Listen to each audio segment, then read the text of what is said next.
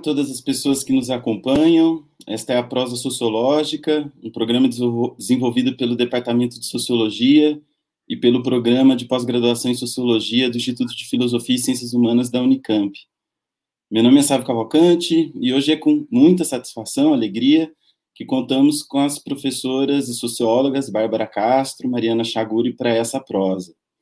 Professora Bárbara Castro é a atual coordenadora do programa de pós-graduação em Sociologia, pesquisadora do PAGU e integra a atual diretoria da Associação Brasileira de Estudos do Trabalho.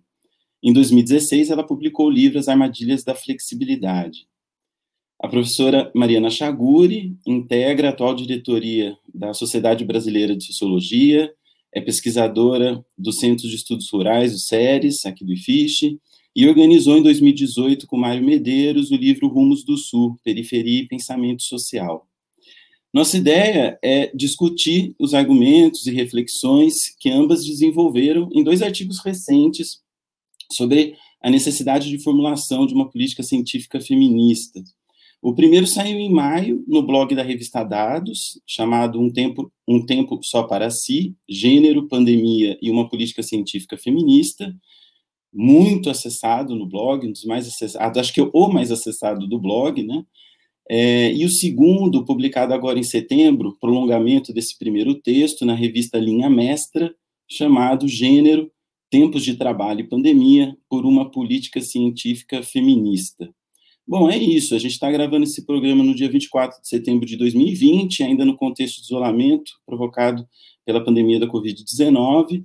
E eu vou passar já, ah, na sequência, para a professora Bárbara fazer uma apresentação e depois a professora Mariana ah, segue com a sua exposição, para que a gente depois converse. Muitíssimo obrigado, Bárbara e Mariana. Fiquem à vontade aí para, então, fazer a exposição. Bom dia. É, primeiramente, queria agradecer ao Sávio pelo convite. É, para participar aqui do espaço da prosa sociológica e falar do, dos artigos e das ideias que tenho trocado com Mariana Chaguri. É, para mim é um prazer e uma satisfação é, expor aqui, conversar com vocês sobre nossas ideias, é, que na verdade são resultado de um processo, de um diálogo intenso que a gente tem feito ao longo dos anos e que a gente buscou agora sistematizar e colocar no papel. Né? A gente gosta de dizer que eu, a partir da minha incursão é, na pesquisa que se dedica, se debruça sobre tempos sociais, e a Mariana, a partir da sua pesquisa que se dedica, se debruça sobre os espaços, né? É, e o quanto tempo e espaço se encontraram aqui né, nessa, nesse texto e nessas ideias que a gente é, construiu para pensar o que é e como construir uma política científica feminista. Né? Então, acho que a gente vai partir um pouco. A gente organizou aqui é, uma fala pensando em. É, a partir dessas perguntas, né, pensando o que é uma política científica feminista e como a gente pode propor a construção dessa política científica feminista. E acho que a gente é, vai pontuando né, nossa fala com alguns exemplos que estão colocados ali no texto, e a gente também abre espaço aqui para as perguntas e intervenções. Né? Eu acho que é, para pontuar, né, para começar pontuando um pouco o porquê dessa questão, né, eu acho que a gente poderia pensar é, que a gente está é, partindo de um problema da desigualdade de gênero que também se coloca no contexto da universidade, né, no contexto das carreiras acadêmicas, né, no contexto da produção de conhecimento, produção de saberes, né, é, e que são e que é basicamente estruturada, né, por duas questões, né, por pelas regras que são estabelecidas dentro de um é, ambiente organizacional né, que é, é, variado, né, a gente transita por vários ambientes organizacionais, cada um com seu próprio conjunto de regras, né, tem a universidade, tem os órgãos de financiamento, é, as revistas científicas, né, os nossos, é, os nossos trânsitos variam muito por diferentes espaços, e cada um desses espaços tem seu conjunto de regras de mérito, de prestígio, é, que não necessariamente endereçam a questão das desigualdades, as questões de desigualdade de gênero, né? E outro ponto que é muito importante da gente é, levantar são as expectativas de competências e habilidades, essas duas coisas articuladas, né? São as expectativas de competências e habilidades, né, que são vinculadas ao gênero e que se traduzem é, em invisibilização, muitas vezes, né, do trabalho que as mulheres organizam, é, realizam nesses diferentes ambientes organizacionais. Então, é um pouco disso que a gente vai tratar aqui hoje, né, é, pensando um pouco, né, o que que é, o quanto as mulheres, né, quando a gente olha para as pesquisas que apontam, que buscam entender, né, tanto as mulheres na contribuição da produção de saber, conhecimento científico, quanto no seu trabalho efetivo na burocracia acadêmica, né, é, o quanto a gente tem, por um lado, né, mulheres que se inserem em nicho, nichos específicos do saber e do conhecimento, né, e a gente poderia dar uma série, alguns exemplos aqui, eu vou tratar de uns números de algumas pesquisas, mas para falar rapidamente, né, na filosofia, por exemplo, quanto é, as mulheres não se inserem é, dentro do campo de conhecimento da lógica, mas estão mais inseridas no nicho de debate da ética política, por exemplo, né, elas são maioria nesse campo e minoria no campo da lógica. Na ciência política, por exemplo, brasileira, né, tem pouco espaço para as mulheres no debate das instituições e partidos, e um espaço maior no debate sobre movimentos sociais e assim por diante, né. É, então, a gente tem essa questão da composição dos nichos específicos de campos de saber e conhecimento, né, que são é, muitas vezes hierarquizados também dentro desses campos de conhecimento, né, tem uma legitimidade, uma circulação maior, né, do, dos espaços em que os homens estão mais concentrados, e também as mulheres também concentradas em postos mais invisíveis, de menor reconhecimento e que têm menos prestígio dentro da burocracia da universidade, né. E essa invisibilidade, ela acaba levando o trabalho de pesquisa, de docência, de, de administração que são conduzidos pelas mulheres a se tornar é, suporte dos trabalhos é, equivalentes que são desenvolvidos por seus pares homens, né, que estão concentrados aí sim, né, em cargos de maior reconhecimento, em cargos de maior prestígio, né, e muitas vezes com contraponto das gratificações, inclusive, ou com contraponto dos financiamentos, né, que permitem formar equipes maiores de pesquisa, que permitem circular essa produção de saber com mais estrutura. Né? É, com relação às expectativas de competências e habilidades, a gente poderia partir né, de uma larga literatura que trata é, dessa questão entre o que é esperado como um comportamento tipica, tipicamente feminino, né? Então, as habilidades de cuidado, as habilidades de comunicação, né? É, de mediação de conflitos, por exemplo, né? E a extensão desse comportamento, da expectativa desse conhecimento, desse comportamento, como uma competência e uma habilidade profissional, né, que muitas vezes não é reconhecida como técnica, ou que não é conhecida como um aprendizado, né. É, Márcia é, Leite, Sibeli Rizek já falaram muito sobre isso, eu mesma falo bastante disso nesse livro que, que Sávio citou, né, na, nas armadilhas da flexibilidade, do quanto é, as habilidades de comunicação, de mediação de conflitos são atribuídas, né, é, como é, se fossem competências e habilidades naturais das mulheres, que compõem aquilo que é a natureza do feminino, né, e são automaticamente puxadas para o ambiente organizacional do trabalho como aquilo que elas deveriam naturalmente fazer, sem que isso, sem que com isso é, houvesse uma compensação financeira, sem que com isso houvesse um reconhecimento dessa competência e habilidade como algo que é constitutivo daquele cargo, daquela função, daquele ambiente é, institucional, né? E, enfim, para a gente pensar aqui em exemplos, né, que a gente cita é, ali nos artigos, é, ali nos dois artigos que a gente coloca, é um pouco pensar o quanto que as mulheres estão inseridas, por exemplo,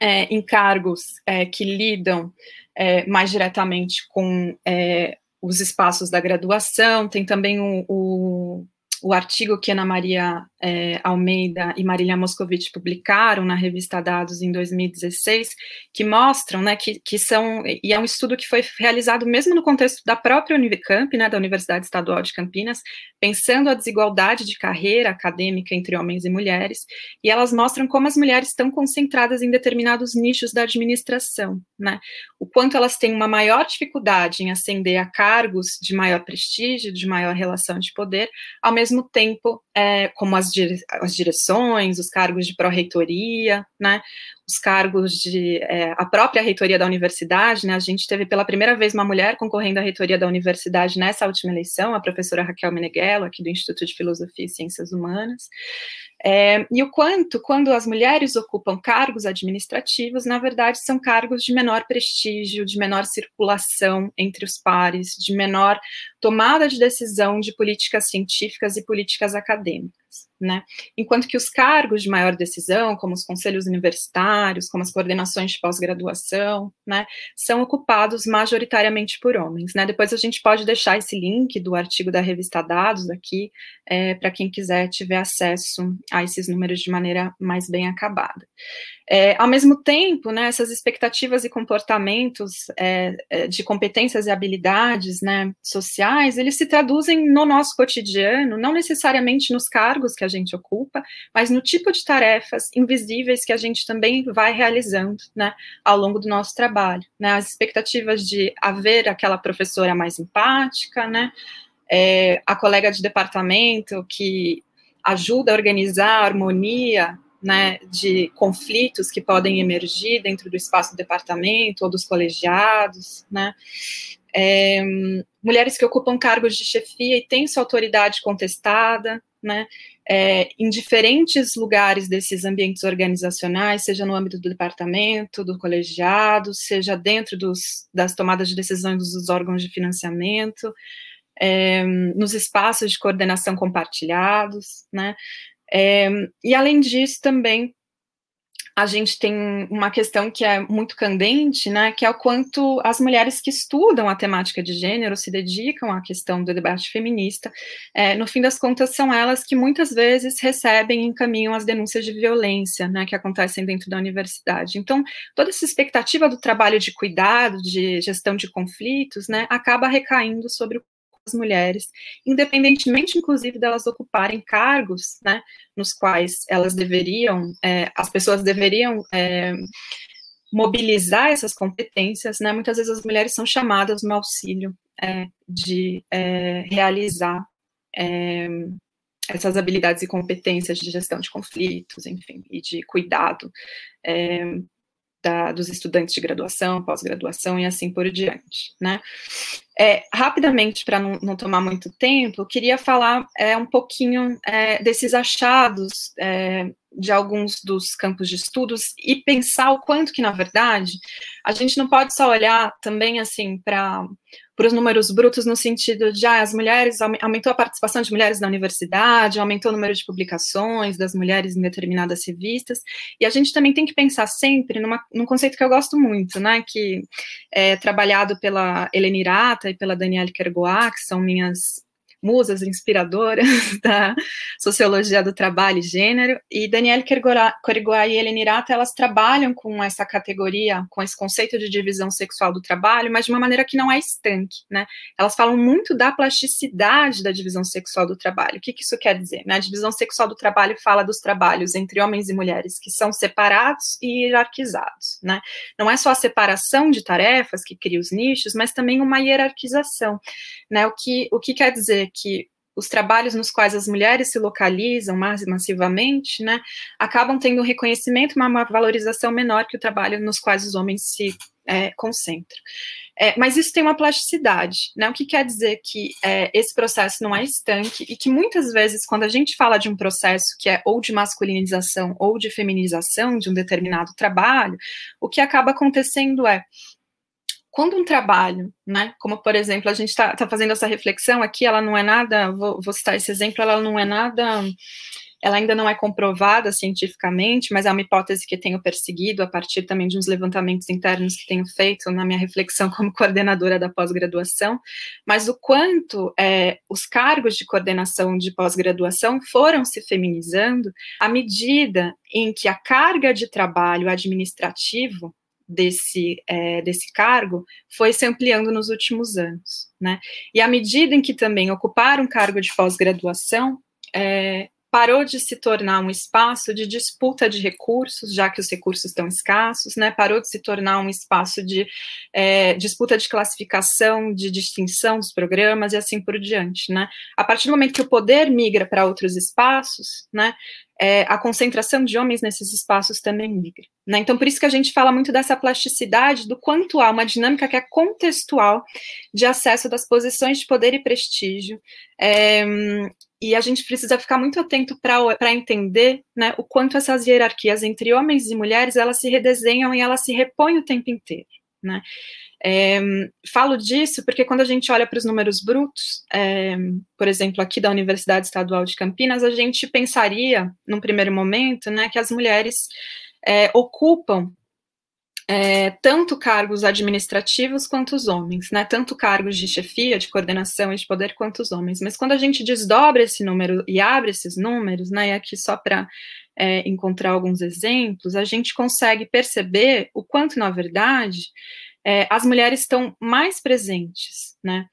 É, em cargos de menor prestígio, elas têm mais chances de ocupar cargos de menor prestígio do que os homens, a despeito do, delas terem de ter crescido o número de mulheres que ocupam esses cargos de prestígio.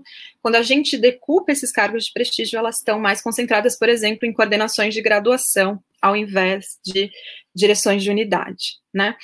É, além disso, quando a gente olha para as pesquisas de Moema Guedes, por exemplo, quando ela está fazendo análise né, da, é, do, do PQ, né, do... Como, como chama isso, gente? Agora me fugiu.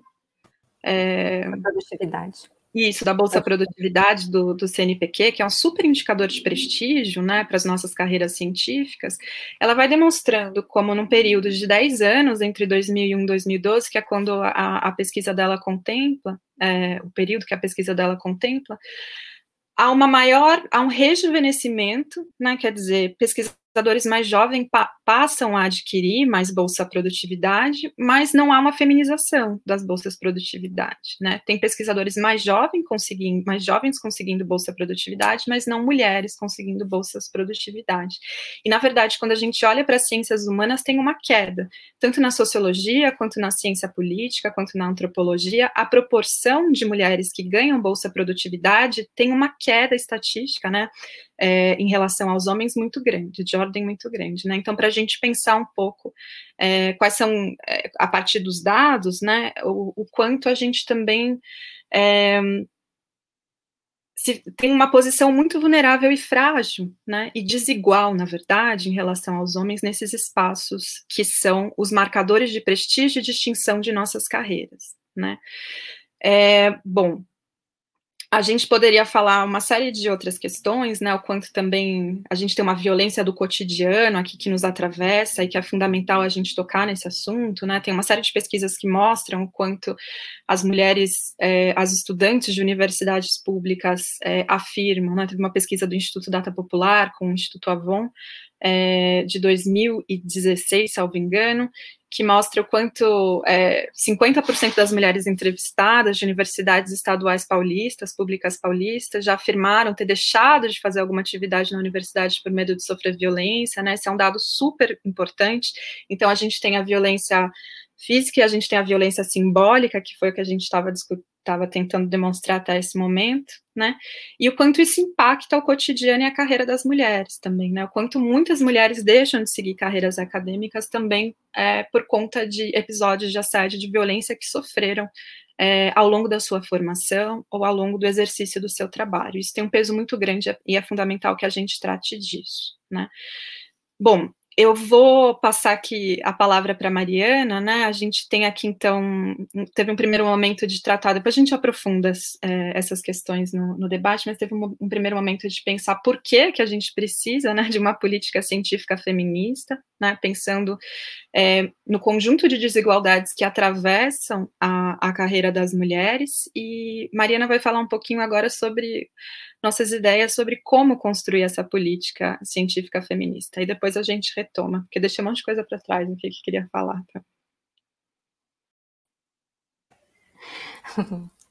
Vou pegar a deixa da, da Bárbara. Bom, primeiro, bom dia, porque eu não falei ainda com, com ninguém. Queria só pedir licença para fazer também alguns brevíssimos agradecimentos, porque, enfim, acho que a gente está aqui no momento e para falar sobre uma política científica feminista, enfim, a sociologia é uma prática coletiva, eu estou cada vez mais convencida é, disso, e acho que uma parte do que a gente está construindo aqui tem justamente a ver com essa dimensão. Então, eu queria ter a oportunidade de agradecer a Bárbara pela parceria intelectual, pela troca, pelo aprendizado, é, enfim, de, que, enfim que, que, atravessa muitas coisas, enfim, é, da vida profissional e da vida pessoal.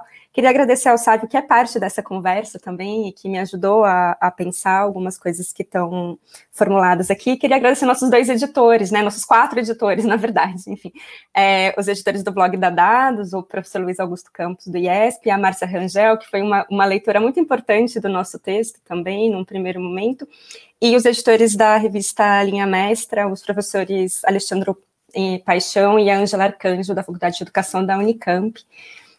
Bom, feitos os agradecimentos, é, enfim, mas não são, eles são parte, de fato, muito constitutivas dessa reflexão minha e da Bárbara. Queria é, aproveitar e conversar um pouquinho com vocês rapidamente sobre as nossas ideias de construção de uma política, do que a gente está chamando de uma política científica feminista. Acho que a gente veio conversando, e a Bárbara apontou para isso é, na fala dela, para essa dimensão da plasticidade das relações de gênero, é, não só na universidade, mas, enfim, no mundo social como, como um todo, mas a gente veio pensando que uma política científica feminista, ela parte do princípio de que a história da produção do conhecimento científico, ele, ela também deve ser vista como uma história da produção da diferença baseada em gênero. E isso tem a ver um pouco com um princípio epistemológico meio básico, assim, né? Uma outra história da razão emerge quando sujeitos, outros sujeitos históricos do conhecimento vão sendo inscritos nessa história é, da produção do conhecimento científico. A gente quer apontar com isso que a gente está, essa inscrição, ela é uma forma de desorganização é, dessa dinâmica de relações de poder que a Bárbara tão bem apontou na primeira na primeira parte da fala, enfim, uma, uma, uma dinâmica de uma relação de poder que hierarquiza, que legitima ou que deslegitima não só posições dentro do ambiente de trabalho, mas também que legitima ou deslegitima inovações teóricas, inovações metodológicas, modos de construir perguntas de pesquisa, modos de iluminar objetos de pesquisa, enfim, modos de desdobrá-los é, cientificamente. É, então, o que, que acho que, em linhas gerais, a gente tenta apontar que uma política científica feminista, ela precisa ser uma política redistributiva de poder, de posições de poder tanto dentro do universo mais próprio da universidade, do trabalho, é, no interior da comunidade acadêmica, mas também redistributiva de poder no que se refere aos sistemas de legitimação de prestígios, de status que organizam é, a vida intelectual, sistemas de produção das ideias e, e assim por diante. A gente está chamando a atenção, então, que uma política científica feminista ela precisa ser capaz de incidir sobre uma dinâmica contextual, mas também estrutural é, de construção e de atribuição de poder, de status e de prestígio no interior das comunidades acadêmicas e científicas. A gente está apontando para isso, e acho que esse talvez seja um ponto que valeria a pena a gente conversar mais, é, é, o que a gente propõe aqui como uma política científica feminista, ela não se esgota no esforço de construir espaços de representação. É, evidentemente, a representatividade importa e a gente não vai falar contra ela é, de modo algum. Mas a gente está apontando aqui que uma política científica feminista baseada exclusivamente em representação não é suficiente para desorganizar a dinâmica das relações de poder que Bárbara também apontou e que ganham, enfim, essa concretude muito, é, enfim, é, quase violenta mesmo no, nos dados que ela, que ela apresentou. É, a gente está chamando a atenção que uma política baseada em representatividade de gênero e que está em curso, é, mesmo que a passos tímidos em diferentes universidades, em, em diferentes iniciativas de agências de fomento, de periódicos científicos, ela acaba tendo como um efeito concreto a atribuição exterior e arbitrária de identidades de gêneros a, a professora e a, a, professoras e a pesquisadoras. É, vou retomar aqui um pouquinho o mesmo exemplo que a Bárbara deu, porque talvez eu acho que seja um dos exemplos mais incômodos para para professoras, pesquisadoras de diferentes universidades por aí, que é a demanda por é, o modo como a demanda por participação é convertida numa penalização da presença. Eu acho que um exemplo categórico disso é a responsabilização quase exclusiva que as professoras e pesquisadoras enfrentam é, para o encaminhamento e acompanhamento institucional de casos que envolvam violência, assédio, ofensa ou discriminação baseada em gênero. Uma responsabilização, e acho que esse é um ponto importante, que se limita exclusivamente às esferas administrativas e burocráticas e não é, em momento algum, extensiva às esferas de tomada de decisão. É, então, neste e em outros casos, é, esse é um exemplo muito importante de como é possível ampliar a representatividade de mulheres sem redistribuir poder.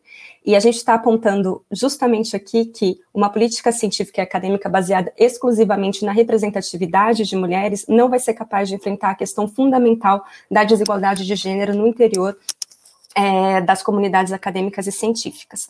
É, Para tentar sistematizar um pouquinho, a gente, a gente brincou que a gente não ia fazer isso, mas a gente acabou fazendo. É, a gente para sistematizar, então, o que é que uma política científica feminista visa, a gente organizou aqui cinco pontos. É, e aí a gente pode conversar sobre eles. É, em primeiro lugar, acho que uma, uma, política científica feminista visa apontar que princípios de avaliação meritocráticas, é, princípios de avaliação baseadas é, no mérito atribuído pelo reconhecimento dos pares, apenas pode ser justo se baseado na igualdade de gênero. É, a gente também, uma política científica feminista também visa apontar que a promoção da igualdade de gênero não depende de acordos ou de voluntarismos pessoais é, de homens e de mulheres no interior das comunidades é, acadêmicas. Uma política científica feminista também visa rearticular noções de mérito e de legitimidade, re, reespacializando os cargos, as funções visíveis e invisíveis de poder e de legitimidade no interior da comunidade acadêmica e científica.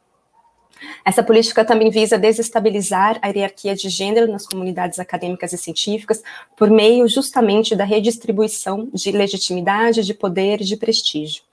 E, finalmente, acho que esse é um ponto importante, é, essa política também visa inscrever as mulheres intelectuais e suas ideias no tempo, ou seja, permitir com que mulheres cientistas não sejam lembradas como aquelas pioneiras que estiveram à frente do seu tempo. É, uma política científica feminista, nesse sentido, visa garantir que as mulheres existam intelectualmente em seus tempos pessoais e sociais, participando ativamente dos espaços nos quais as controvérsias públicas são travadas e os imperativos da inovação científica são demandados. É, queria fechar esse ponto, eu tô, por alguma, por acaso, enfim, estou dando uma disciplina esse semestre que trata de alguns desses pontos, e a gente vai ler hoje um texto da da Virginia Woolf, que também fala um pouquinho sobre isso. Quero ler, fechar lendo um texto bem curtinho é, de, uma, de, um, de um livro chamado Três Guinéus, que ela escreve um pouquinho o que, como seria uma faculdade para mulheres. E aí ela escreve assim: é, ela, essa faculdade, ela é jovem e pobre. Deixem, portanto, que ela tire vantagem dessas características e esteja alicerçada na pobreza e na juventude. Obviamente, ela deve ser, portanto, uma faculdade experimental, uma faculdade ousada, que seja construída de acordo com diretrizes próprias. Deve ser construída com uma pedra esculpida e vitrais, mas com algum material barato, facilmente combustível, que não acumule poeira nem perpetue tradições. Não tenham capelas, não tenham museus e bibliotecas com livros acorrentados e primeiras edições trancadas em armários envidraçados façam com que os quadros e os livros sejam novos e estejam sempre mudando. Deixem que ela, a faculdade pobre, seja redecorada por cada geração com suas próprias mãos e de forma barata. O objetivo dessa nova faculdade, a faculdade barata, não deve ser segregar e, espe e especializar, mas combinar. Ela deve explorar as formas pelas quais a mente e o corpo podem ser postos a cooperar, a descobrir que combinações novas produzem descobrir que combinações novas produzem totalidades novas na vida humana. Acho que é um pouco isso que a gente está tentando chamar atenção quando a gente fala sobre uma política científica é, feminista. Mas eu vou encerrar por aqui para a gente ter um tempo para conversar. Muitíssimo obrigado, Bárbara e Mariana. É, fiquem bem à vontade também para avançar em alguns pontos. A Bárbara que chamou a atenção de algumas questões que ela queria desenvolver com um pouco mais de tempo.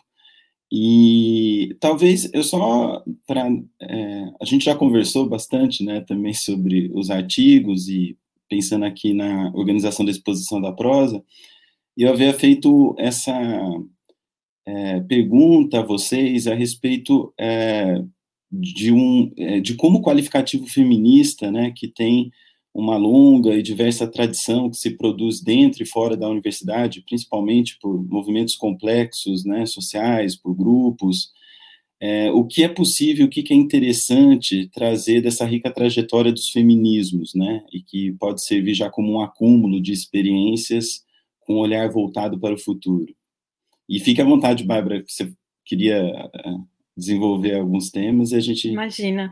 É, obrigada pela pergunta, sabe? Eu acho que assim, quando a gente fala de política científica feminista, a gente usa esse qualitativo como marcador, acho que a gente está partindo também é, de um conjunto é, de ideias né, que estão colocados dentro desse qualitativo, de, que ao mesmo tempo que é um movimento que é, caracteriza um movimento social, também caracteriza né, uma área de teoria é, social, eu acho que é importante a gente pensar que é, em comum e o lugar no qual a gente se ancora é justamente esse de destacar né, no fim das contas, as desigualdades de relação de poder que estão organizadas e estruturadas no mundo social entre homens e mulheres, de diferentes formas, em diferentes contextos. Né.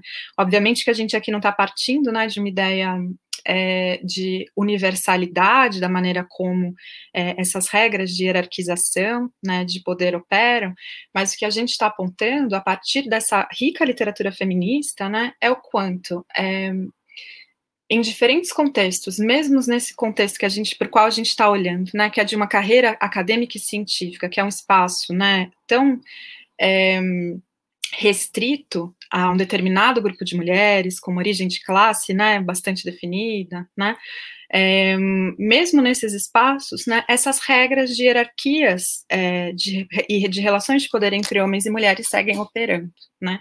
É, então, por isso que a gente sempre aponta para essa questão da plasticidade, né, que é uma herança e acho que o, poderia falar duas heranças principais dos debates feministas que estão ancorados aqui na nossa perspectiva, que orientam nossos artigos. O primeiro é essa é, herança do materialismo, da, do feminismo materialista francês, principalmente das mulheres que trabalharam com a discussão é, das relações de trabalho e gênero, né, que é uma discussão que tem início ali nos anos 70 na França, é, muito puxado por Daniel Kergoat e Helena Irata acompanha, né, e, e, se torna uma das principais referências desse campo também, e que vão é, justamente buscar demonstrar o quanto que é, se formam é, nichos, bolsões nos quais as mulheres estão concentradas, mas mesmo quando a gente olha para lugares amplamente feminizados, como é, por exemplo, o caso da Faculdade de Educação da Unicamp, né, tem uma maioria de professoras mulheres, mas quando a gente olha para o artigo da Ana Maria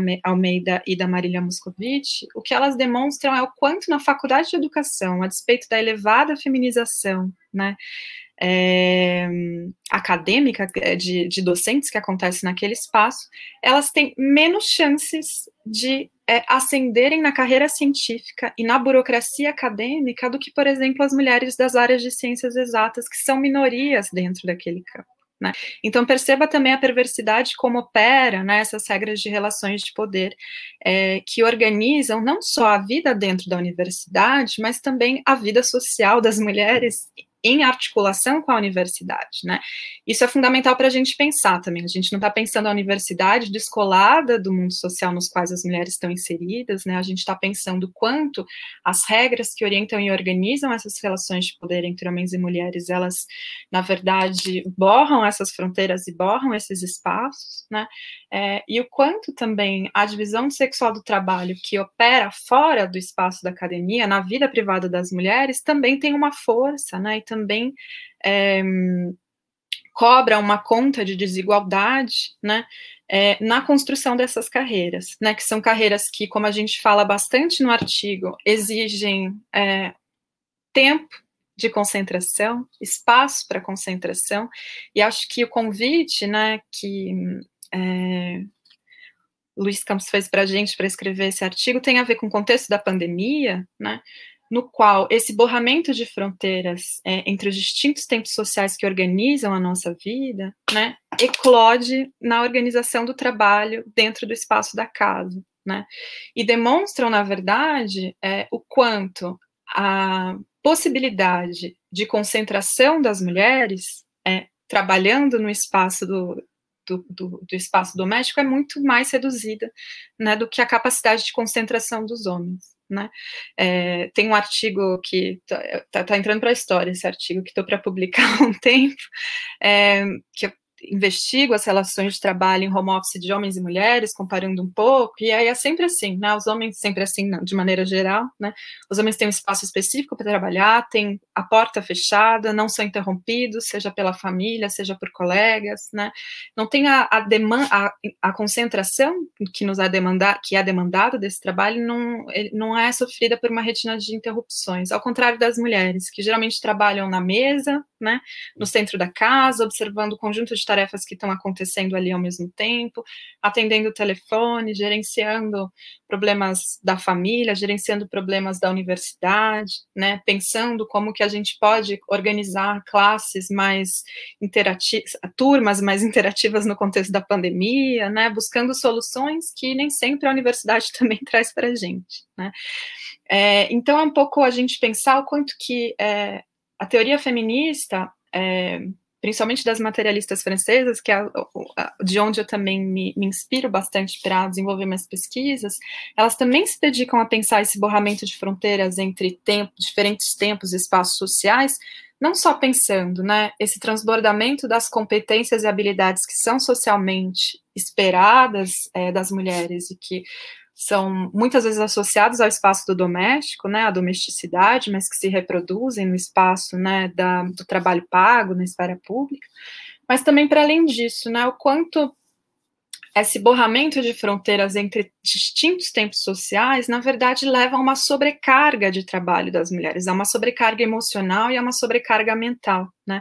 Porque as mulheres estariam o tempo inteiro, e aí a Monique Hayuko, que é uma pesquisadora francesa de quem eu gosto muito, ela tem uma pesquisa que ela da década de 70 ainda com mulheres que trabalham em fábricas e aí o que ela vai dizer é essas mulheres não têm uma separação entre casa e trabalho mesmo que elas estejam trabalhando fora do espaço doméstico, porque elas estão o tempo inteiro pensando também nas tarefas que elas têm que realizar, é, se tem filhos, né, em, em que comida comprar, é, o que está faltando, é, qual lição de casa que elas vão ajudar os, os filhos ou as filhas a fazerem, e assim por diante, né?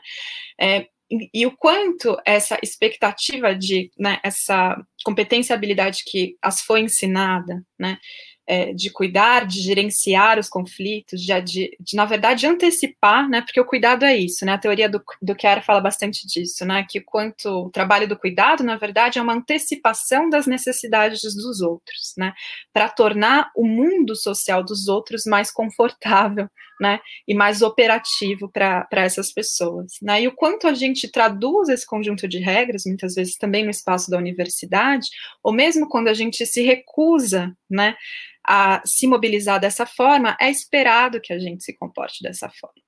Né? É, ou então a gente também se irrita amplamente e aí entra nesse espaço para dizer para tentar organizar coisas de uma maneira que funcione. Né? É, então acho que é isso, né? As teorias feministas é, elas ajudam a gente a pensar organizar um pouco esse debate, pensando a partir da divisão sexual do trabalho, a partir da discussão da sobreposição dos tempos sociais, mas sempre demonstrando quanto, né, é, se é possível de uma maneira geral, para os homens, separar espaço e tempo social, né, o tempo de trabalho pago, o tempo de trabalho não pago, o tempo da família, o tempo do lazer, o tempo livre, para as mulheres não necessariamente a, a, regra não é essa, né? Os tempos sociais são sobrepostos, os espaços sociais são sobrepostos, mesmo em tempos de não pandemia, né? Acho que esse que é o recado, assim, que a gente vê, é, e é isso que a gente vê estruturado nessas estruturas é, organizacionais aqui da universidade, que se traduzem em números, no fim das contas, né?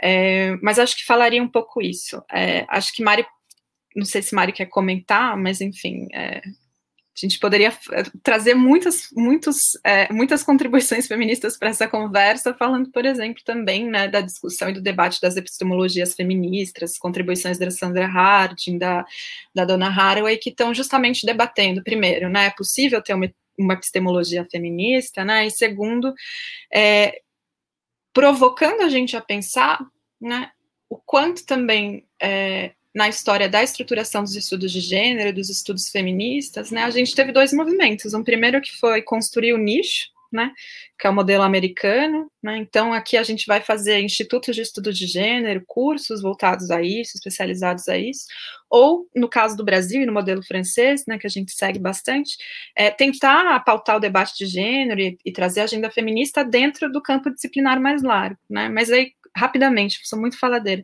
mas para citar também um artigo que acabei de escrever com Moema Guedes para a Bib sob encomenda da Mariana, é, e a gente agradece muito, porque a gente aprendeu muito escrevendo esse artigo, mas o que a gente foi encontrou aqui no Brasil, e é uma, um desdobramento que a gente quer ainda articular para futuros artigos, o que a gente encontrou foi que nas revistas generalistas, né, as revistas que não são especializadas em estudos de gênero, a gente tem um número muito reduzido de trabalhos que tratam da temática de gênero e feminismo, por exemplo.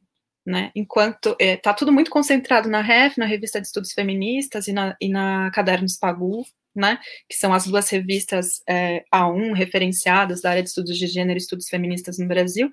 Mas, assim, mesmo quando a gente olha para pesquisadoras, né, do meu campo de especialidade, né, que trabalham com gênero e trabalho, quando publicam na REF e na Cadernos Pagu, publicam com a temática de gênero. Quando publicam na Tempo Social, na Revista Brasileira de Tempo Social, de, é, Revista Brasileira de Ciências Sociais, na Revista Dados, aí é uma temática mais geral, falando sobre sociologia de trabalho, sem endereçar de partir da questão de gênero. Não está no título, não está no resumo, né, não está no corpo do texto.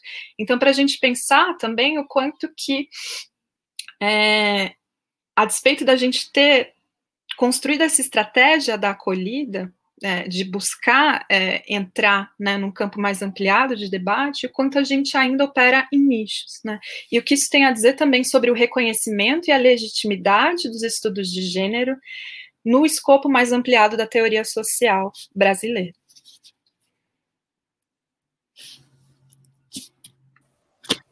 Deixa eu é, pontuar coisa, duas coisas bem pontuais. É, acho que tem uma contribuição importante do, do debate, dos debates sobre feminismos que a gente traz, que é o debate, no fim, falar sobre gênero é falar sobre poder. E eu acho que é isso que a gente está o tempo todo é, endereçando aqui, enfim, dizendo que não é possível falar sobre relações de gênero nesse contexto em que nós estamos é, olhando, enfim, que é o contexto da, da universidade, sem falar sobre poder. E aí não é possível falar sobre e, e, falar sobre poder nesse ambiente significa falar sobre os critérios de atribuição de mérito, de status, de legitimidade, intelectual, inclusive, porque afinal de contas a gente está falando sobre carreiras intelectuais, é, sobre um trabalho intelectual e baseado no reconhecimento é, por pares dessa legitimidade intelectual. Eu acho que a outra discussão importante é o que, é que significa pensar desigualdade, pensar diferença a partir do gênero, né? E, então é por isso que eu acho que a gente também tem esse, esse endereçamento importante do ponto de vista teórico sobre o debate da redistribuição. A gente está falando sobre poder e a gente está falando sobre redistribuição de poder. É, a gente pode ter mil debates sobre isso, mas se a gente não endereçar esse ponto fundamental, a gente não vai conseguir falar sobre a desigualdade chave é, que a gente está que a gente está apontando aqui.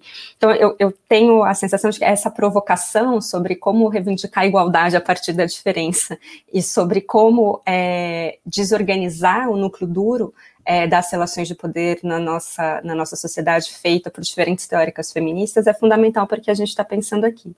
E acho que, de outro ponto de vista, também, a, o debate sobre as epistemologias feministas, a inscrição do outro numa história do pensamento, é, do ponto de vista da história intelectual, é, é, o outro é quase dado, né? A gente sabe quem são os outros, porque a gente sabe quem é o único. A gente sabe quem é o sujeito universal é, da história do, do pensamento, enfim, da história da produção do conhecimento científico e assim por diante. A gente, eu estava brincando com a Bárbara, porque a gente, como a gente dá muita aula, né? A outra aula, dá um texto hoje da, da, da Connell, e ela parte, ela tem uma, um princípio que eu acho super bacana, a gente partiu desse, dessa citação dela para construir a fala de hoje, é um texto chamado Por que a Teoria Clássica é Clássica, e tem uma passagem pequenininha que ela diz assim, é, a maioria dos autores clássicos da teoria sociológica, ela diz, a maioria viveu vidas burguesas modestas, com suporte do trabalho doméstico de mulheres, mães, esposas, filhas, em lares patriarcais.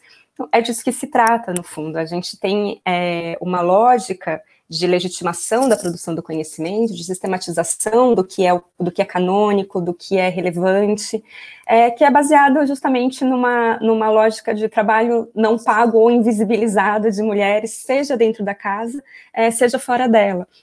E acho que a provocação que a gente está tá fazendo aqui, que o debate dos variados feminismos nos ajudam a pensar, é justamente isso também. Como mulheres nunca se livram da, da distinção entre público e privado, como ela é sempre muito perversa, e como uma universidade pode absorver tudo isso de maneira hipernaturalizada e, no, e nos obrigar é, a papéis domésticos, mesmo no interior do trabalho, né, no, no, no, nos impor um conjunto de normas, regras, gestuais, é, formas de agir e condutas que isso aqui deveriam ser privadas, domésticas, mas que nós precisamos desempenhar publicamente. É, e acho que é um pouco esses os pontos que eu, que eu chamaria que eu chamaria atenção. Eu queria pedir para vocês um pouco comentar sobre as reações aos textos, né? É, no sentido de que foi lido é, por um conjunto diverso de pesquisadores, e principalmente pesquisadoras de áreas diferentes, né? A gente é, tem uma uma, uma familiaridade um pouco maior com o debate nas ciências humanas, mas evidentemente que ele é muito mais amplo e está sendo também feito em outras áreas. Queria perguntar um pouco como que vocês, é, qual foi a reação e, e, se houve alguma diferença também trazida em razão das áreas diversas, né, em que as pesquisadoras se inseriam. Mari, pode começar comentando você. Eu acho que tem uma. Eu acho que a gente teve reações muito emocionadas, e, e eu acho que isso foi um, um, um, dos principais indícios de como a gente estava falando de coisas que eram penosas para as pessoas, para as mulheres em particular, assim, de como a gente estava se dirigindo a coisas que uma comunidade muito grande de leitoras se reconheceu. É, e acho que isso, isso para mim foi um pouco surpreendente, assim, eu não é, essas mensagens do como isso me tocou, do como. E aí sempre tem uma história. E a, isso, para mim, é o mais impressionante. É todo, todas essas colegas, mais ou menos próximas, têm uma história para contar. É, seja de algo é, da vida pessoal, da vida profissional, enfim, você vai percebendo quanto essa. E, é por isso, assim, eu acho que as reações me deram uma dimensão, não sei se a Bárbara concorda, sobre como a gente está falando sobre poder, de fato, assim, sabe? Sobre é, como é, e como existe uma dificuldade, às vezes, até de formulação, é, é um esforço de dar nome é, a, a, algumas dinâmicas, como elas são muito duras, às vezes, é, a gente vai fingindo que não aconteceu, a gente vai deixando para lá, a gente vai. Enfim, é uma estratégia de sobrevivência, né? Enfim, a gente precisa continuar. Então, você vai fingindo que não, não foi tão grande assim, é só uma bobagem, você que está implicando, é, esse tipo de coisa. E acho que quando a gente falou, acho que muita gente se sentiu dizendo, bom, tá bom, não, não é só, não é uma besteira, não é, eu não estou só implicando, eu não estou exagerando, eu não estou vendo coisas que não existem. Eu, isso existe. E, e, acho que foi uma certa, uma certa um, um, misto de alívio entre dizer, bom, alguém disse, agora isso existe, eu não estou louca, sabe? Então acho que teve esse, essa dimensão. E teve uma outra dimensão que é de fato de levar uma provocação intelectual muito a sério, assim, que é de dizer justamente é, o que é que significa continuar reproduzindo um modelo de carreira intelectual meritocrática, cujo princípio meritocrático completamente distorcido em termos de uma desigualdade de gênero. Enfim, que, que, jogo a gente continua jogando aqui? Então, eu acho que essas foram as duas reações mais sérias, assim. E, e ao mesmo tempo que tem, acho que um comentário meio marginal, assim, ao mesmo tempo que você percebe uma certa dificuldade dos colegas homens de falar sobre, assim.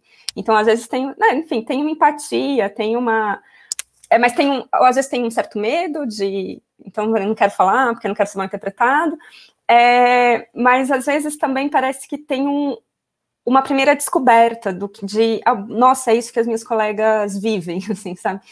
Então acho que teve essa, sei, eu consigo entender as reações nessas duas grandes direções, assim.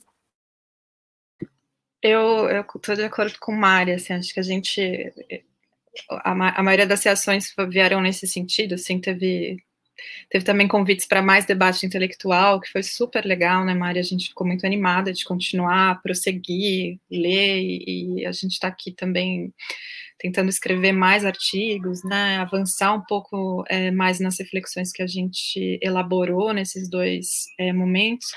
É, mas eu queria, acho que, pontuar uma coisa que, que Mariana falou no, na, no, naquele, naquele primeiro momento aqui da prosa, que, que a gente conversou bastante sobre isso. Eu acho que tem um, um, uma questão que aqui nos atravessa, que é bastante contemporânea no nosso debate também de teoria social, né? É, nossa referência para isso é uma feminista é, que gosto, da qual gosto muito, Nancy Fraser, né? Que está muito preocupada com a questão é, da redistribuição para pensar a justiça social, né? É, e eu acho que as reações também vêm muito nesse sentido, assim, de que, poxa, a gente tem a, a gente tem ocupado cada vez mais espaço, né? Os números apontam que as mulheres é, que aumentou a participação de mulheres, inclusive no ingresso na, nas universidades, né? Aumentou a a participação de mulheres que se tornam docentes, aumentou a participação de mulheres que são bolsistas, né? É, e acho que é uma aflição de que, a despeito desses espaços estarem sendo ocupados, a gente continua a sofrer violência simbólica, né? A gente continua é, a se colocar, a, a descobrir, né, espaços é, hierarquizados, né, espaços de relações de poder que não nos permitem avançar tanto quanto nossos colegas homens, é, e a gente se descobre muitas vezes, né, sobrevivendo, criando estratégias de sobrevivência dentro de um ambiente que parece ao mesmo tempo tão aberto, né? É, mas que ao mesmo tempo reproduz uma série de regras e normas de gênero que seguem, né, a é, dificultar é, a realização plena é, das nossas competências e habilidades científicas dentro desse mesmo espaço, né? E eu acho que muitas dessas reações emocionais vêm desse lugar, né, de pensar, poxa, a gente já tem o reconhecimento, né? Os nossos colegas, né, os nossos pares acadêmicos, né, a gente está num ambiente muito privilegiado, né, de interlocução é, de valores progressistas em relação à divisão do trabalho, né? É, a gente tem um reconhecimento, uma legitimidade dentro do nosso círculo, né, de, de convívio próximo, pelo menos, é, mas por que que, isso, por que que a gente continua mais cansada, né, por que que a gente continua se sentindo, é, de certa maneira, deslegitimada, né, é, e acho que é um pouco, a gente gosta de jogar a discussão para essa chave, né, do quanto, o que a gente está discutindo aqui, é, o quanto pensar que a marcação da diferença, né? E é isso que é um debate teórico interessante aqui, né? Quem marca a diferença e como marca essa diferença, né? É, porque ao escolher marcar a diferença de, um de, uma determinada maneira, seja dizendo, né, as desigualdades de oportunidades entre homens e mulheres se dão é, num registro, por exemplo, apenas do de quando a gente reconhece uma, uma questão, né, que é quando as mulheres se tornam mães, por exemplo, né, se a gente só marca políticas públicas que, que atravessam essa questão da maternidade, por exemplo, a gente marca a diferença guiada e orientada por uma questão que nos produz, né, é, e não que isso não seja relevante, não se trata disso, mas o artigo toca nessa questão, né? Mas que nos produz apenas a partir de uma diferença que é a diferença sexual, e que não é a diferença de poder das relações de gênero que estruturam as hierarquias que nos constituem, né, num lugar subordinado aos homens no mundo social, né? É, e quando as nossas políticas públicas tanto dentro da academia quanto fora dela, nos marcam como diferentes ou desiguais apenas operando por essa chave, né, a gente não consegue avançar, né, a despeito de serem fundamentais e importantes, se a gente reconhece isso, a gente não consegue avançar na desconstrução, né, é, desse lugar maior de construção das relações de poder entre homens e mulheres, dentro de uma ordem simbólica de construção de poder entre homens e mulheres. Né? E aí que a gente discute, né, que identidade é essa que está sendo construída quando é, o outro diz que diferença é essa que está sendo construída entre homens e mulheres dentro desse ambiente, e o que a gente está reivindicando aqui, de certa maneira, é vamos repensar como a teoria feminista, ao longo de tantos tempos, já apontou é, para que a diferença não é a diferença de ordem biológica, né? A diferença de ordem social é a diferença de ordem cultural né? E que, enfim, o que a gente precisa voltar a endereçar né, é, são políticas científicas, políticas acadêmicas que reverberam também no, na amplitude das nossas políticas sociais aqui para fora da universidade, é, que, nos, que reconheçam, na verdade, como as marcações de diferenças estão produzindo desigualdades sociais entre homens e mulheres, né? Porque a diferença não necessariamente é a desigualdade, mas nesse caso estão produzindo, estão, para citar aqui a Aftar Brana, estão levando à produção de desigualdades. Né? Mas o quanto, e aí trazendo a Fraser de volta, e o quanto apenas reconhecer não é suficiente, né? É, para redistribuir poder, né? Reconhecer ou é, alçar mulheres em, é, em cargos de maiores. Né, é, é, aumentar a representatividade das mulheres não é suficiente para redistribuir poder. Estar num lugar de poder não é suficiente para redistribuir poder. Né? E acho que é isso que a gente está tentando avançar agora. Né? Isso não está. É, nos artigos anteriores que foram aqui publicados, mas é, é nessa, é nessa chave que a gente está buscando avançar agora, né? Pensando um pouco é, o quanto e aí tem toda uma discussão né, sobre mulheres na política, né, é, os espaços de representação que a gente foi ocupando em diferentes instâncias, mas que continuam deixando a gente paradas no mesmo lugar. Né, e o que eu e Mariana estamos pensando aqui é justamente isso. Né, a gente está no campo das ciências sociais, que é um campo que tem um equilíbrio entre homens e mulheres, mas a gente continua sendo menos citadas, a gente continua sendo esquecidas ao longo da história e da nossa trajetória. Falo nós, mulheres, tá? Mulheres acadêmicas. É, tem um apagão de gênero claro nos programas de disciplina, né, que a gente busca reconstruir, etc. Mas, assim, é, a despeito da gente estar nesse lugar de equilíbrio, suposto equilíbrio, a gente segue tendo essas reposições de desigualdade de poder, de legitimidade, de reconhecimento, até de reconhecimento, né? E o que a gente está dizendo é, não basta ter representatividade, a gente tem que redistribuir poder. E parece que, e aqui a coisa da plasticidade, que eu quero só encerrar com esse exemplo, minha, senão eu, eu falo demais, mas quando eu falo de redistribuição de poder, é porque é isso, né? É, vou dar o exemplo da minha pesquisa as mulheres da área de tecnologia da informação são uma minoria na área, né? São 20% das trabalhadoras do setor. É, e a área de tecnologia da informação super masculinizada, exige muita concentração, né? Exige é, domínio de uma nova linguagem, né? É, e é um cargo que é é um, é um trabalho que é pensado como muito técnico, né? Muito que exige um domínio de matemática, de lógica e assim por diante. Por isso também tem todo um debate sobre a masculinização desse setor. Aí as mulheres, elas burlam esse lugar, né? Primeiro, a expectativa social de que elas não façam engenharia da computação, aí elas vão lá e fazem, ainda sendo minoria tem uma expectativa de que elas abandonem o curso, aí elas não abandonam, seguem cursando. Aí tem uma expectativa de que elas não sejam absorvidas pelo mercado de trabalho, elas avançam. Estou falando assim, né, vão ultrapassando uma série de barreiras, e aí quando chegam no mercado de trabalho, finalmente estão lá um ano querendo programar, e aí o que, o que acontece nessas histórias que as mulheres me contaram na minha pesquisa? Elas são empurradas para cargo de gestão intermediário, né? E cargo de gestão intermediário, porque delas é esperado que conversem com o cliente, que façam a mediação das equipes, né, que mediem conflitos, que tenham uma comunicação melhor, uma habilidade de comunicação melhor. E aí eu entrevistava mulheres que me diziam assim: eu não quero ficar no cargo de gestão, eu quero ser reconhecida como uma expert, é, uma expert em uma determinada linguagem. E muitas mulheres cuja estratégia era fica um ano na empresa e peço demissão para não ser empurrada para o cargo de gestão, né? Enquanto que os homens, né? E essa é a história toda que estou falando aqui da plasticidade dessas relações de poder, a gente poderia falar, nossa, tá vendo? As mulheres alcançam cargos de gestão, né? Dentro das carreiras de TI. E aí o que a gente vê aqui, né, quando eu entrevistei os homens, eles falam assim, bom, eu é, vou assumir agora a chefia porque eu fiz um MBA em gestão de pessoas.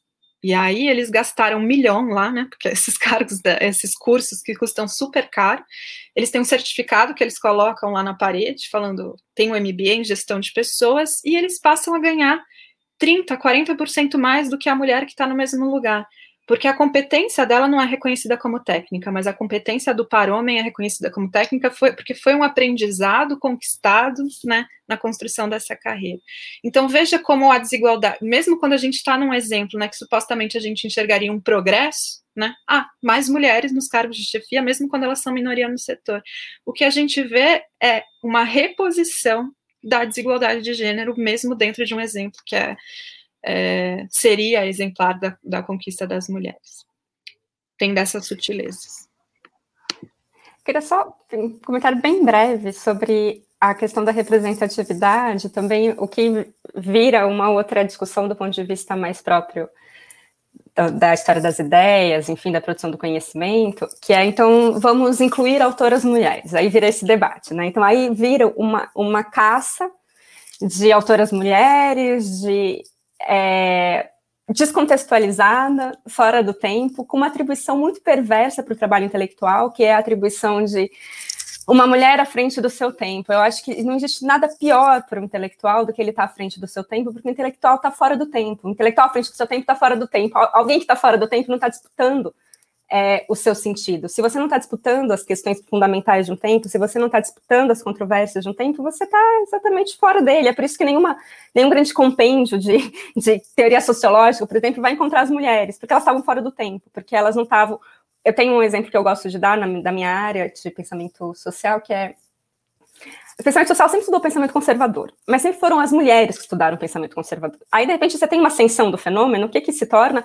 Nossa, ninguém nunca estudou pensamento conservador é, para mim, é um exemplo muito categórico, assim, de, então, é, as mulheres estudam temas marginais, quando esse tema ganha alguma relevância social, ele tem que ser redescoberto, do zero porque é como se é, o conhecimento produzido por mulheres não assentasse uma tradição de conhecimento, é como se elas não se inscrevessem na dinâmica da produção do conhecimento, seus argumentos, as suas teorias, as suas inovações, isso tudo vai sendo desconectado. Ao ser desconectado, eu acho que é aí que a gente tem um grande problema mesmo, porque a gente pode ter, a gente pode fazer um compêndio, a gente pode ser capaz aqui, vamos, vamos nós três, a gente vai fazer aqui um compêndio de história da sociologia, inscrevendo as mulheres, porque não dá mais para contar essa história da sociologia assim, assim, assim. Isso é uma coisa, dialogar com as ideias delas, inscrever essas ideias é, numa, numa lógica e numa tradição sociológica, é, torná-las categorias, conceitos operativos do debate sociológico e, portanto, com peso, com deslocamento é, analítico importante, é, é, outra coisa. Então, assim, a gente é capaz de fazer, de, de promover representatividade. E a gente tem feito mais, com mais ou menos eficiência, com mais ou menos boa vontade. Mas isso é de outra ordem quando a gente está falando de carreiras intelectuais, porque a gente está falando de uma capacidade, de fato, de reconhecimento de que esse trabalho feito, que esse trabalho intelectual de mulheres, ele é capaz de reposicionar é, os debates, ele é capaz de reposicionar o, o debate teórico, o debate metodológico fundamental da área, ele não está só nas margens. E acho que é esse um ponto é, que me parece importante quando a gente está falando sobre é, política acadêmica, política científica, e acho que é o ponto que a gente precisa ser propositivo.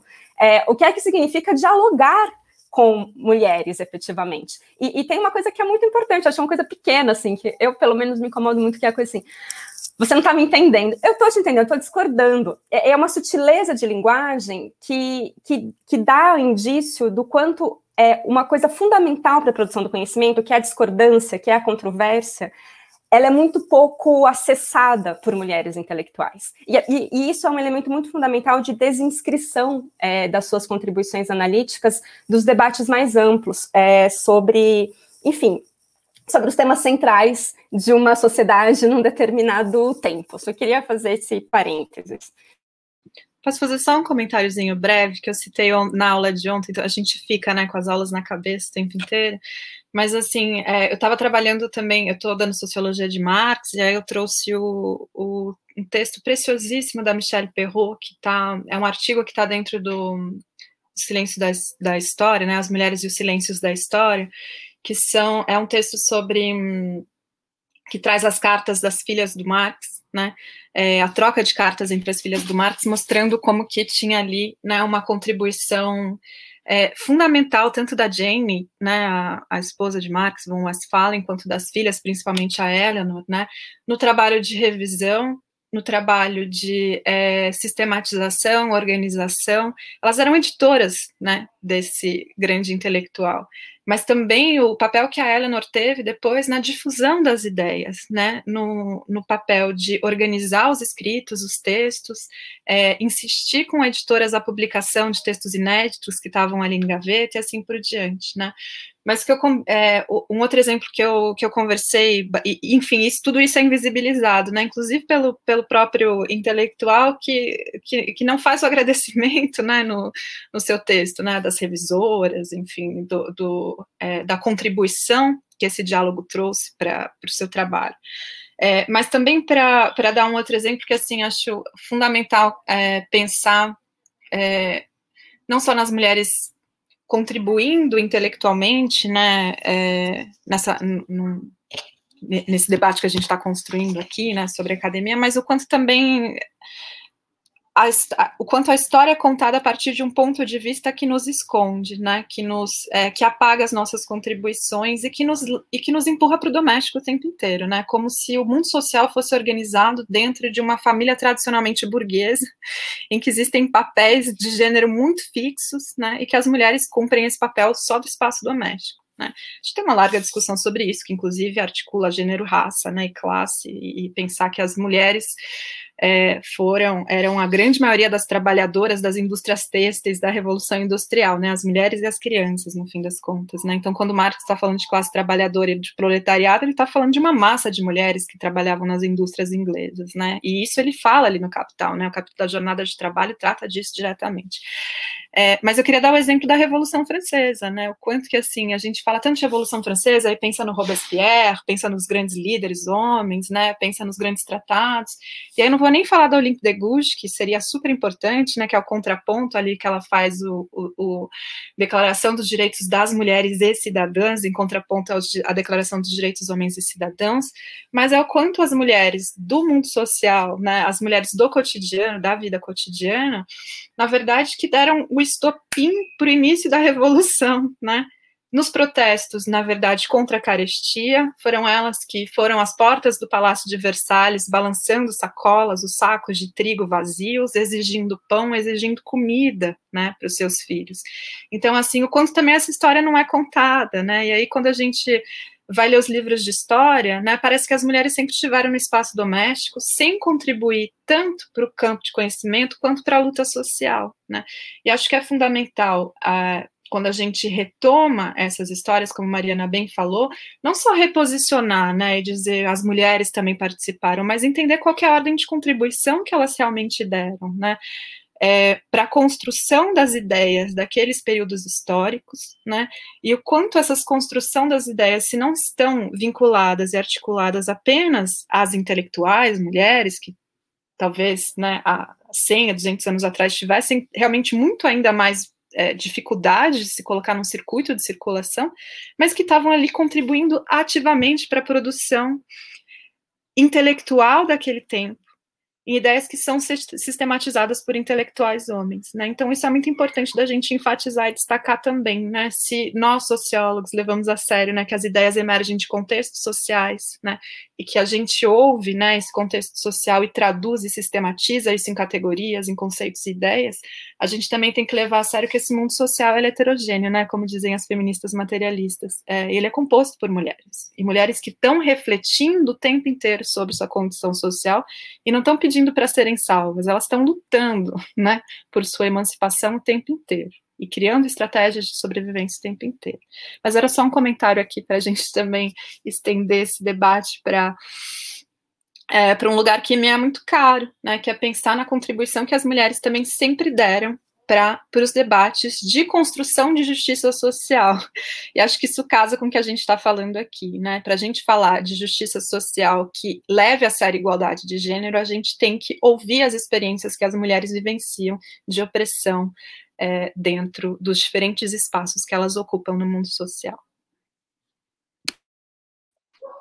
Perfeito, Bárbara, Mariana, obrigado. Eu acho que a gente está chegando aqui mais ou menos no tempo né, que nós havíamos previsto, talvez gostaria só para encaminhando para as conclusões.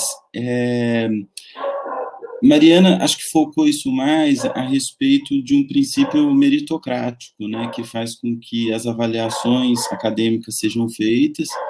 Ele, enfim, responde às exigências da própria produção científica e que é, Mariana aqui colocou o quanto que isso está descurado né, de outras discussões a respeito de como o mérito é produzido, formulado, E um dos é, das sinalizações que vocês duas fizeram é a respeito de uma alternativa também passar por trabalho coletivo, né? É, como pensar é, esse trabalho coletivo entre as pesquisadoras, entre pesquisadores e pesquisadoras, quais seriam os caminhos para que a universidade ela possa sinalizar essa questão, ou se isso também passa por é, entidades, associações, sindicatos que nos representam, que também poderiam colaborar nesse sentido. É, quais são as, a, os caminhos para serem, é, em que essa noção de trabalho coletivo ela seja priorizada, né?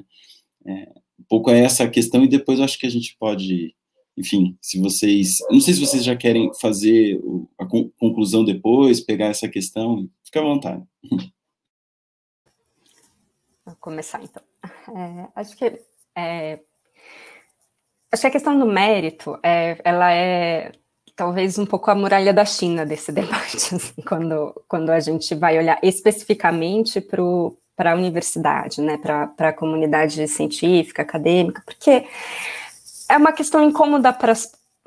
Como o mérito parece neutro, enfim, é uma, uma atribuição neutra de uma avaliação por pares, então parece isso, isso coloca as mulheres numa posição incômoda, porque então o que, é que a gente está reivindicando quando a gente fala sobre igualdade? A gente está dizendo então que a gente precisa de regras diferentes, que a gente não pode jogar nas mesmas regras, que enfim, então a gente precisa de mais tempo para fazer alguma coisa, ou a gente precisa.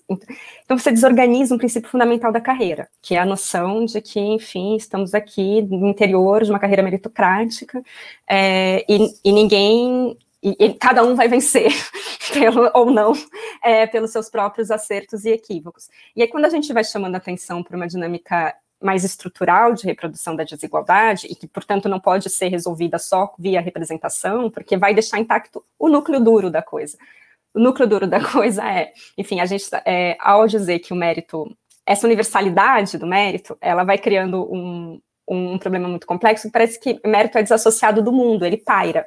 Não existe, não existe nenhum tipo de relação social, nenhum tipo de materialidade, nenhum tipo de construção simbólica que ancora, afinal de contas, o que é o que é mérito, o que é um trabalho que tem mérito, o que é uma posição social de mérito. E ao fazer isso, é como se mérito estivesse totalmente desassociado de poder. Então, é, é, se torna quase uma coincidência que geralmente quem tem mais poder tem mais mérito. Enfim, isso se torna quase um acidente da natureza. A gente não vai é, lendo a dinâmica é, social de produção e de reprodução desse nexo entre mérito e poder. E aí você tem um problema muito. É por isso que é, ele é um pouco muralha da China, porque de uma certa maneira é, a gente é, você olha para uma situação que é, é, claro, eu quero ter uma carreira baseada no reconhecimento meritocrático dos meus pares, assim como a Bárbara, assim como, assim como sabe, assim, então, então, todos nós estamos aqui no mesmo, no mesmo barco. Mas, por outro lado, o que eu estou dizendo é, bom, veja, eu posso continuar passando em todos os testes meritocráticos que, que vocês me atribuírem, e ainda assim eu vou estar um passo atrás. E ainda assim eu não vou, não vou ser igual. E ainda assim é, eu, eu vou estar em, em lugares, enfim, eu, eu, mas enfim, é, o, o, grupo social das mulheres vai estar tá, é, em, outro, em outro lugar, em outro patamar de, de legitimação é, do que ela, da, da, do, das, de todas as variadas dimensões do seu trabalho. Então eu fico para mim, o ponto fundamental é como é que a gente estabelece um princípio. Eu não acho que a gente vai desorganizar o princípio meritocrático dentro da universidade. Eu gostaria, mas não acho que não acho que vai ser por agora.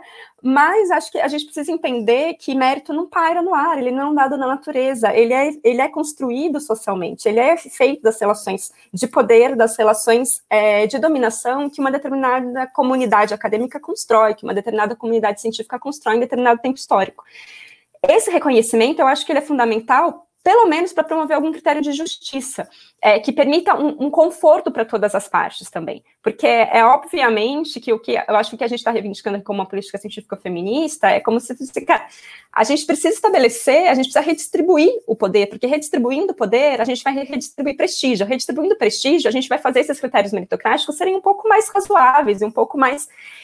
É, a gente vai poder inscrever efetivamente, intelectualmente, é, as mulheres nessa dinâmica. Não é só. E por isso que a gente vai superar um, um lugar, enfim, mais limitado de representação.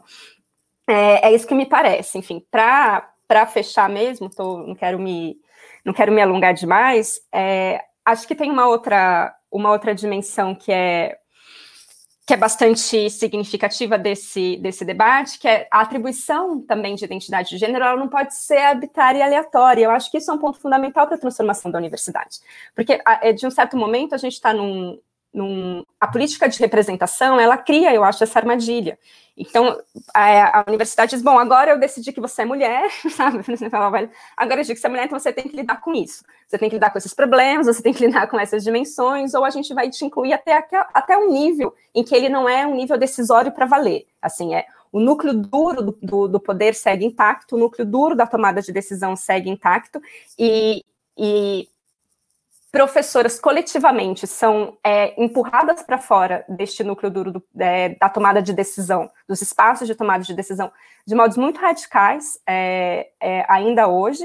Então, o que me parece mais importante é, se a gente quer, de fato, levar às últimas consequências é, o debate sobre a representação, se, se, se esses são os termos colocados é, pelas políticas científicas e acadêmicas, então a gente vai levar até o fim de fato. E a gente vai criar e a gente vai criar representação em todos os níveis, de modo proporcional, de modo, enfim, e, porque aí você começa lentamente a incidir é, sobre redistribuição.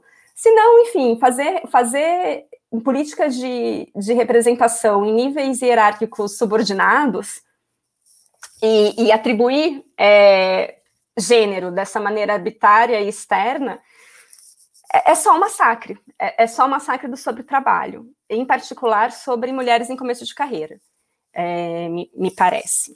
Bom, enfim, acho que era, era isso. Eu queria falar uma última coisa. Acho que eu é, tem uma coisa da reflexão intelectual que é interessante. É, eu acho que eu comecei a, a construir essa reflexão junto com a Bárbara muito motivada, assim, sabe, um pouco, um pouco motivada por raiva mesmo, assim.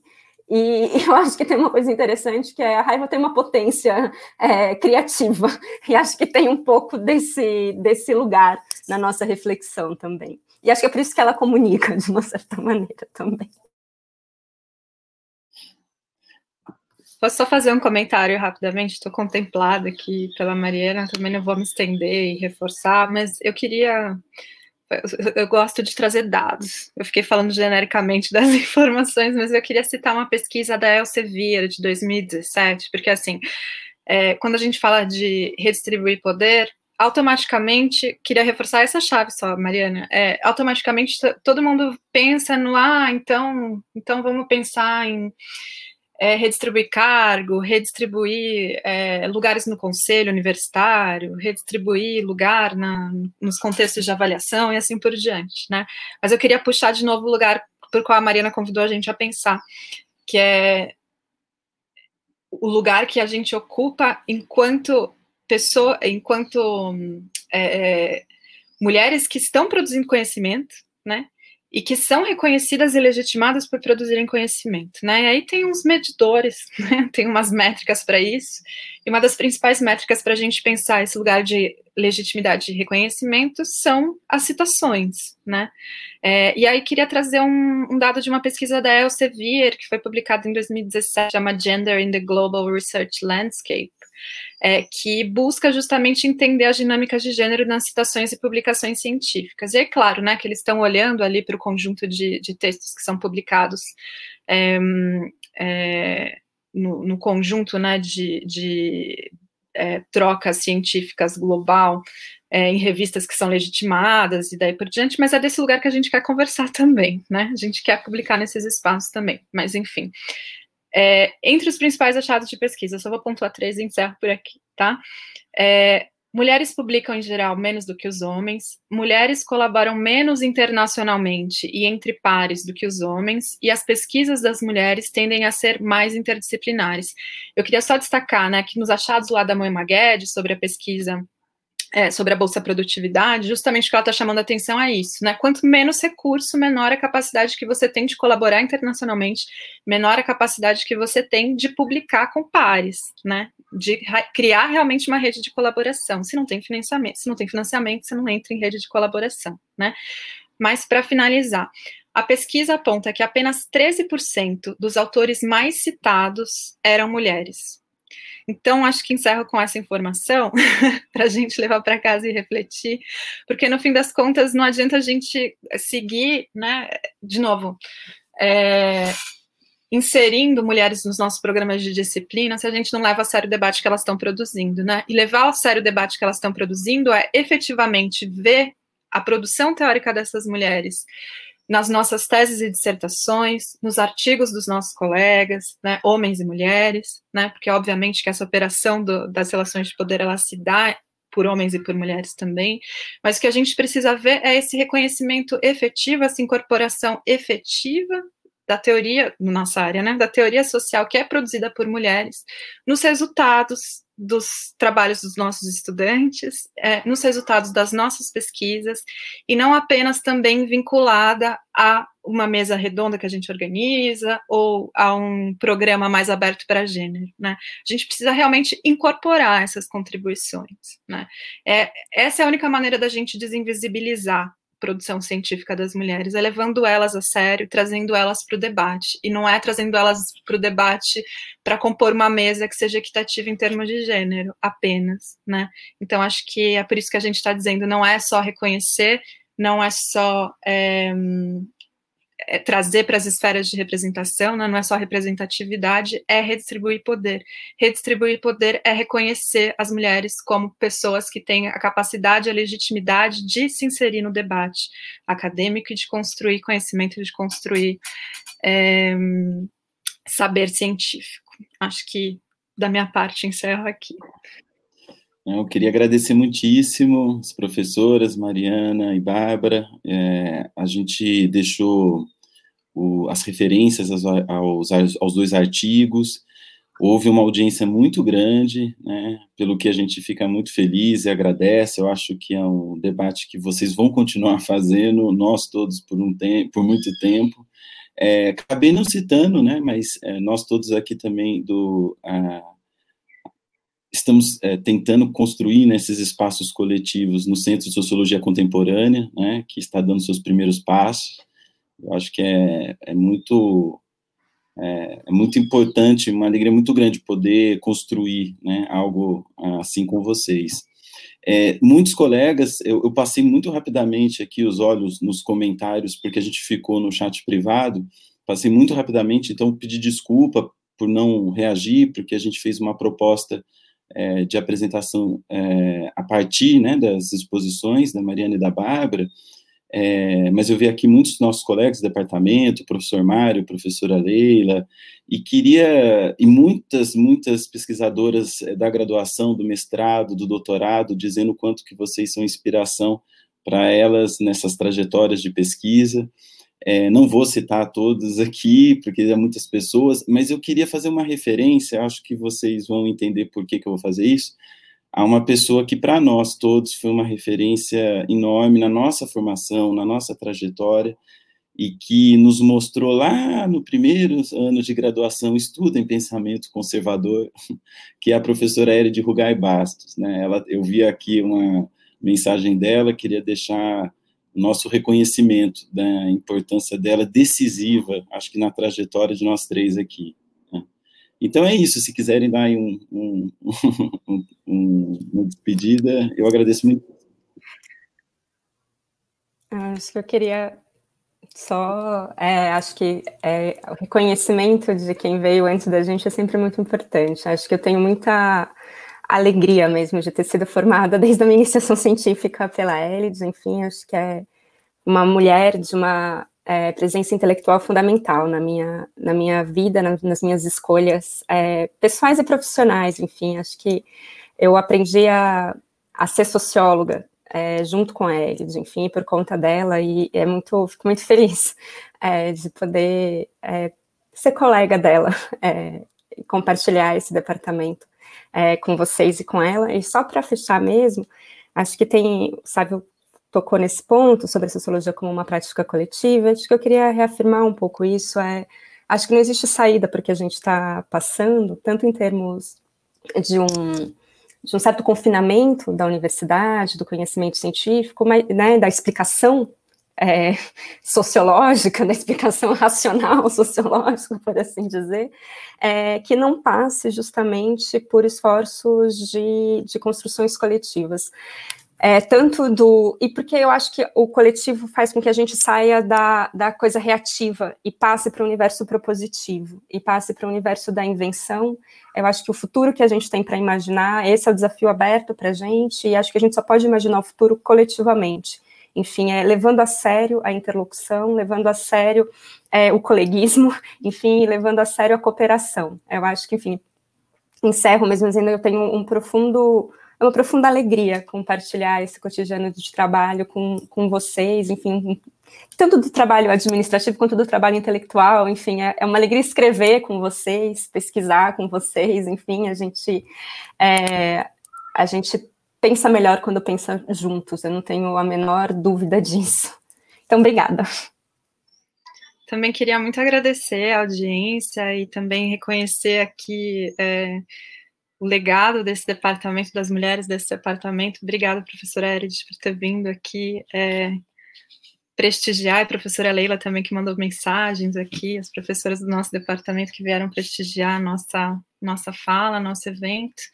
É, e reconhecer, enfim, que tem, tem uma coisa muito interessante, né? Nesses últimos anos aconteceram uma série de eventos que a gente que nos levou também a, a, a falar mais sobre o a, o lugar que as mulheres ocupam nesse espaço acadêmico e a gente, é, na interlocução que a gente começou a construir de outra maneira com colegas de outras gerações, né, que nos antecederam aqui na academia, é, é muito bonito a troca e a abertura que elas colocam para a gente e o quanto também é, a gente aprendeu com elas não apenas a pensar intelectualmente, né, mas também a construir espaços mais equitativos, né, dentro da academia, dentro dos nossos espaços de trabalho. E acho que a gente tem muito que agradecer, que a despeito, enfim, é, dos inúmeros e diversos problemas que seguem, né, estruturando o nosso cotidiano de trabalho, a gente tem uma herança muito bonita, especialmente no IFCH, né, de mulheres que lutaram muito para esse espaço ser mais equitativo, né. Então a gente também agradece muito é, a essas gerações que, de mulheres que nos antecederam e que lutaram muito para esse espaço de trabalho ser o melhor possível para a gente, né? Como dizer, mas como diz Helena Irata, numa entrevista que fiz com ela recentemente, é, se a gente não fala de mulheres, se a gente não fala de gêneros, o, o, o, tema desaparece. Se a gente não fala dessas relações de poder, o tema desaparece. Assim como se a gente não fala de racismo, esse tema desaparece, né? Então, acho que é por isso que é importante a gente sempre invocar e abrir espaço para esse debate, né?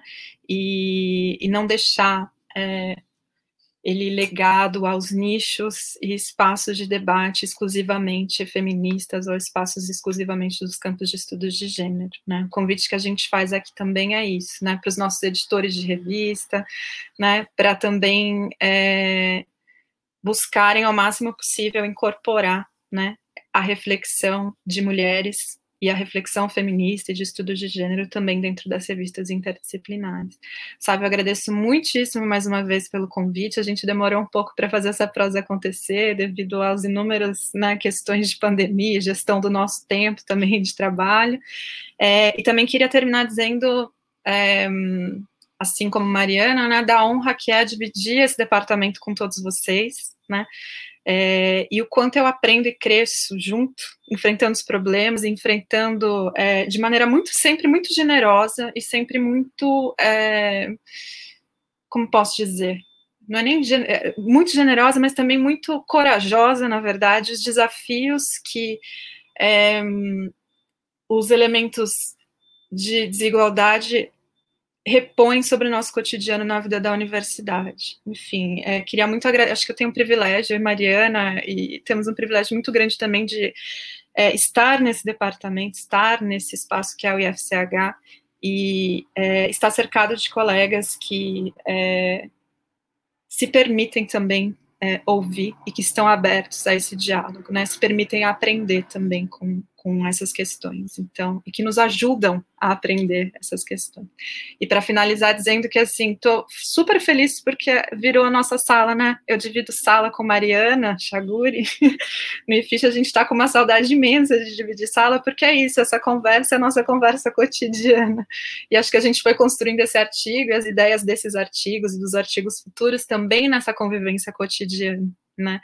É, que saudade, um dia a gente volta para esse chá e esse cafezinho ali daquele espaço. Obrigada pela audiência, obrigada pelas intervenções e obrigada, Sávio.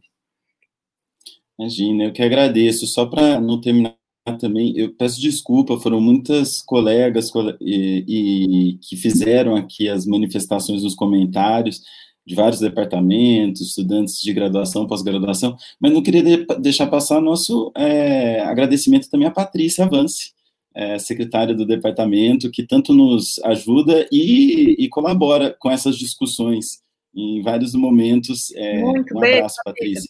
Gente, é isso. É isso, gente. Obrigado, viu? Até a próxima.